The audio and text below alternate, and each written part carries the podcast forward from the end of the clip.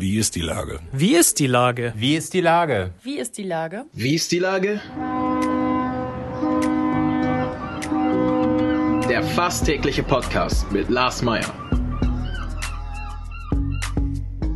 Wie ist die Lage? Unser fast täglicher Podcast als Kooperation mit der Mopo und der Gute-Leute-Fabrik spürt tagesaktuellen Fragen nach.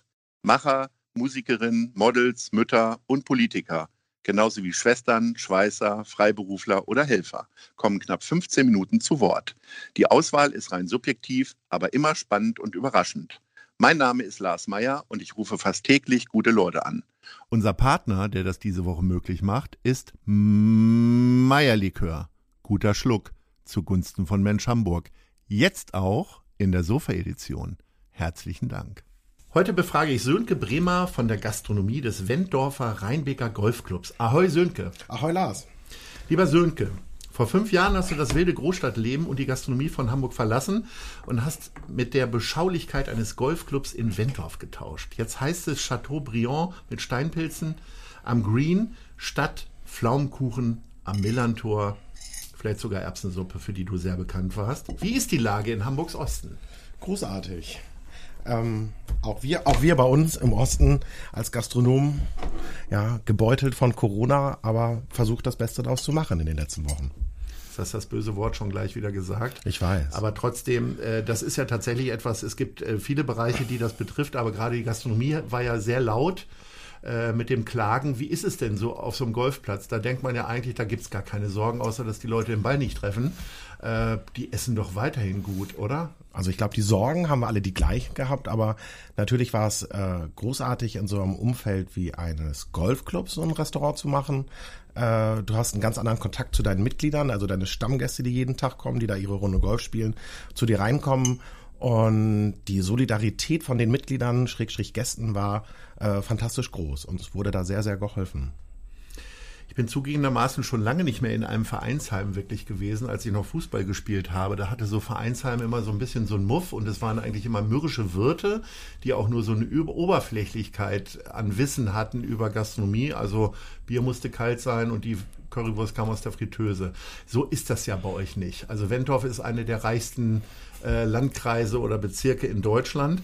Und äh, äh, Golf äh, lässt ja auch nicht zu, dass du da einfach nur irgendwie äh, Eis aus der Tüte verkaufst und äh, Schnitzel aus der Fritteuse, sondern du konntest, ich habe zwar gesagt Suppenkönig vom Millantor, aber du hast ja schon richtig geile Gastronomie schon immer gemacht und hast das da jetzt auch hingebracht. Auf jeden Fall. Also in so einem was man gar nicht so glaubt, auch im Golfclub ist nach wie vor unser meistverkauftes Gericht die Currywurst.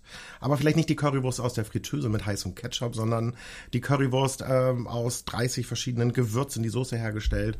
Äh, aber neben der Currywurst, und das macht die, die, die ähm, die Gastronomie da aus, dass wir sagen, wir haben natürlich Kunden, die Gäste, die sagen, ich möchte eine Currywurst, aber natürlich, wie du sagst, in Wenddorf äh, gibt es auch den einen oder anderen, der dann gerne das Chateaubriand isst oder eine leckere kleine Seezunge aus der Pfanne. Ich habe schon häufiger über gute Currywürste in dem anderen Podcast gesprochen. Ähm, die, jetzt sag du mir doch mal, was eine gute Currywurst tatsächlich für dich als Fachmann ausmacht. Ist es das Fleisch oder ist es dann doch die Soße und was ist eigentlich in der Soße so wichtig? Also es ist, glaube ich, beides. Die Qualität unserer Currywurst kommt vom Schlachter aus dem, aus dem Dorf nebendran, aus der Mühle. Und die Soße ist natürlich matchentscheidend. Also viele kennen, glaube ich, so den Hela Gewürzketchup oder den anderen Gastronomen, der den Ketchup einfach nur heiß macht und ein bisschen Currypulver draufstreut.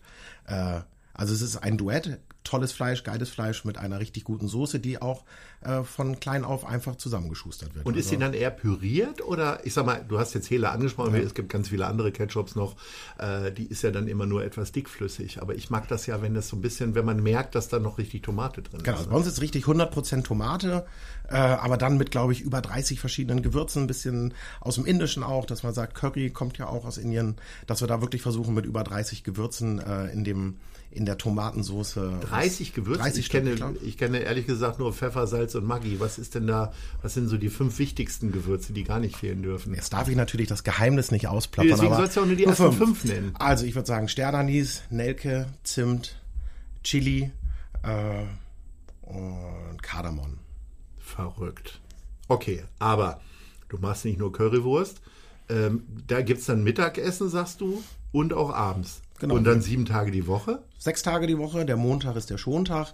Ansonsten äh, jeden Tag von mittags geöffnet, durchgehend, auch nicht ein klassischer Mittagstisch, sondern Golf wird tatsächlich zu jeder Tageszeit gespielt. Wir haben Gäste oder die fangen morgens um sechs, um sieben mit ihrer Runde Golf an, sind dann nach vier, fünf Stunden mittags fertig. Also Golf wird den ganzen Tag gespielt. Wir haben wirklich von zwölf bis abends um zehn durchgehend Küche und auch gar nicht den klassischen Mittagstisch, denn ähm, bei uns wird eigentlich zu jeder Zeit lecker schnabuliert. Und das ist jetzt hier nicht so ein exklusives Elitärgequatsche, da kann jeder hingehen. Da kann jeder hingehen. Okay. Ähm, wenn man dich tatsächlich kennt, und wer dich nicht kennt, kann ich googeln oder lernt dich jetzt hier kennen, weiß, dass es für dich ein totaler Culture Clash war. Ähm, oh, es war tatsächlich. Also du bist St. Paulianer durch und durch und trägst meistens eher einen schwarzen Hoodie als jetzt äh, gestärktes Oberhemd. Äh, wie bist du da angekommen und Ja. angenommen worden? Ja, ja, aller Anfang ist schwer. Also ich bin ja, komme tatsächlich hier direkt aus, aus dem Rock'n'Roll heraus und bin vor sechs Jahren echt schwer krank geworden und ähm, war dann richtig, richtig lange Zeit im Krankenhaus, richtig lange krank und habe dann in dieser Zeit im Krankenhaus festgestellt, dass vielleicht immer nur Überholspur St. Pauli, Blinker links nicht mehr, nicht mehr das ist, was vielleicht auch geht körperlich und bin dann auf diesen Golfclub in Wentorf wie die Jungfrau zum Kinde und ja, wir haben alle ein bisschen Zeit gebraucht, um uns aneinander zu gewöhnen und mittlerweile haben wir uns alle ganz furchtbar lieb und äh, sind froh, vielleicht ein bisschen Rock'n'Roll in so einer alten Institution zu haben und ähm, Mama und Papa wären ganz froh und sagen, guck mal, hat der Kleine doch noch ein bisschen Kultur mitgekriegt. Und ist es jetzt so, dass die äh, Vorstadtmillionär-Kids eher die schwarzen Hoodies von dir tragen oder trägst du jetzt auch mal gestärktes Oberhemd? Ich trage tatsächlich jetzt auch öfter mal ein gestärktes Oberhemd. Aber im Stadion nach wie vor nur Kapuzenpulli. Du hast gerade gesagt, äh, du bist krank geworden. Äh, da müssen wir jetzt gar nicht tiefer drauf eingehen, aber in der Phase habe ich dich wirklich als größten Optimisten überhaupt erlebt. Also du hast die Krankheit nie thematisiert wirklich, du hast einfach weitergelebt, auch unter unmöglichsten Umständen eigentlich. Und das ist für mich das schönste Comeback, was ich in den letzten zehn Jahren erlebt habe, dass du eben nicht nur den Laden da in Bergedorf übernommen hast oder Wentorf genau genommen, eine tolle Frau kennengelernt hast, jetzt Papa bist. Ähm, wie dankbar bist du, beziehungsweise wie sehr denkst du daran zurück, gerade in einer Zeit, wo alle Leute jetzt von Krise sprechen? Ich meine, bei dir war es noch viel mehr als eine Krise. Du warst eigentlich an der Klippe. Genau. Also was ich gelernt habe, Lars, ist Demut. Wir haben uns ja auch in der Zeit ein paar Mal getroffen. Es war auch nicht zu übersehen, wenn man da so lange, ich saß ja auch über ein Jahr im Rollstuhl. Ähm, es war nicht zu übersehen und was ich aus der Zeit mitgenommen habe, ist unglaubliche Demut, Dankbarkeit und vielleicht hat auch die Krankheit dazu geführt, dass ich mich überhaupt im Kopf ge geöffnet habe, um diesen Schritt zu machen in die spießige Vorstadt und ab und zu mal ein Oberhemd zu tragen. Wie sehr fehlt dir denn St. Pauli jetzt im Umkehrschluss? Also jetzt müssen die Wendorfer mal weghören vielleicht. das Herz blutet nach wie vor, vor allem wenn der magische FC St. Pauli spielt. Ähm, aber ich habe auch meine Lektion gelernt und weiß meine Ruhe zu genießen und auch die Beschaulichkeit der Vorstadt in vollen Zügen zu leben. Wie oft reist du denn nochmal so aus, wo du nochmal so komplett Zeit für dich brauchst oder vielleicht nochmal einen Korn zu viel trinkst oder wie, ich meine, es ist jetzt alles schwierig in den äh, gegebenen Umständen. Hm. Also jetzt auch noch mit als Vater einer kleinen Tochter noch schwieriger, aber ich versuche zumindest einmal im Monat äh, die Kneipentour in St. Pauli zu machen. Ui, das ist, da lässt sich äh, tatsächlich Familie und die Kunden aber relativ häufig raus. Ich dachte, du sagst jetzt, du bist das letztes Jahr das letzte Mal irgendwie unterwegs gewesen. Nee, also man versucht es ab und zu mal noch zum Heimspiel. Was sind denn jetzt so, also man sagt das immer so Beschaulichkeit und äh, ne, dann denkt man, okay, hier Halligalli, St. Pauli, äh, das ist ja, natürlich ist es ein Riesenunterschied, aber es ist ja schon auch echt ein Knochenjob in der Küche. Ne? Also jetzt hört man Gastronomie immer nur darüber klagen, viel zu wenig zu tun, wie auch immer.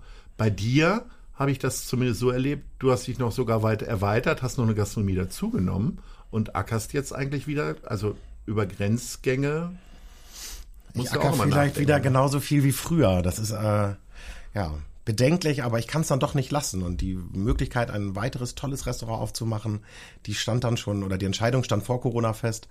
Ähm, ja, aber ich arbeite eigentlich wieder fast so viel wie früher. Vielleicht mit weniger Rock'n'Roll. Auf dem Weg nach Hause liegen weniger Kneipen definitiv. Weil du nur die Treppe hochgehen musst. Genau. okay. Wie entspannst du denn da? Gehst du denn einfach nur ins Grüne oder zum Nachbarn rüber oder wie muss man, muss man sich das fast schon dörflich vorstellen? Ich frage das jetzt ganz so aus der Hamburger City heraus. Ach, es ist tatsächlich bei einem freien Tag der Woche ist findet die Entspannung auf dem Großmarkt statt. Ich schnapp mir meine Frau und mein Kind und wir gehen stundenlang einkaufen. Da habe ich ganz schlechten Handyempfang und da weiß ich, da kann ich entspannen. Aber da muss man doch sehr früh hinfahren. Die machen doch um elf, ist doch alles zu, ne? Aber dann entspannt man morgens. Okay, die Tochter ist noch sehr jung, der ist das egal, wie, genau. wie, wie, früh das ist letztendlich. Also Golf spiele ich noch nicht. Das wäre jetzt meine nächste Frage gewesen. Was hält dich davon noch fern, tatsächlich? Ah, Hast du Angst, dass du alle Gäste schlägst, oder? Vielleicht ist es der innere Schweinehund. In einem St. Pauli-Trikot. Was erzählen dir die Leute denn über die Faszination Golf? Wenn du da die ganze Zeit von außen guckst, kann das ja nicht so überzeugend sein, ne? Doch, also es ist, äh, es ist faszinierend, wie viel und wie oft die Leute diesen, diesen Sport betreiben und ähm, ich kann das schon verstehen. Du bist stundenlang in der Natur unterwegs, kannst auch dieses Spiel mit dir alleine spielen. Es ist ja eine absolute Einzelsportart. Du spielst Golf immer nur gegen dich selbst und du kannst dich auch nur selbst bescheißen beim Golfen. Und ich glaube, ich denke seit Jahren drüber nach, aber ich schaffe es irgendwie nicht. Es ist eigentlich eine schöne Sportart, um den Kopf frei zu kriegen und von niemandem genervt zu werden. Jetzt haben wir darüber gesprochen, was dir so an Hamburg fehlt. Ähm, wie siehst du denn die Lage hier in Hamburg von außen? Also du beziehst ja jetzt eher so die, gerade wenn du sechs Tage arbeitest, kannst du ja nicht so viele Gespräche führen, beziehst ja so deine Nachrichten eben über die üblichen Quellen wie die Mopo beispielsweise.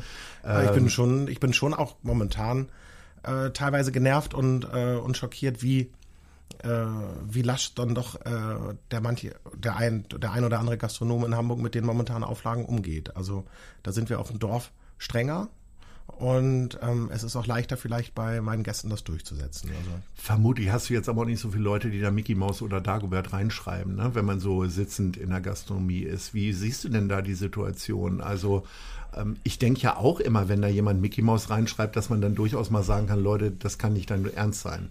Jetzt ziehen die sich ja darauf zurück zu sagen, nee, wir dürfen da ja eigentlich gar nicht reingucken. Das ist halt das Schöne einer, einer vielleicht von so einer Clubgastronomie. Ich kenne 90 Prozent meiner Gäste, würde ich sagen, mit dem Vornamen. Also da weiß ich auch, wer da ist. Da heißt keiner Dagobert. Da heißt keiner Dagobert.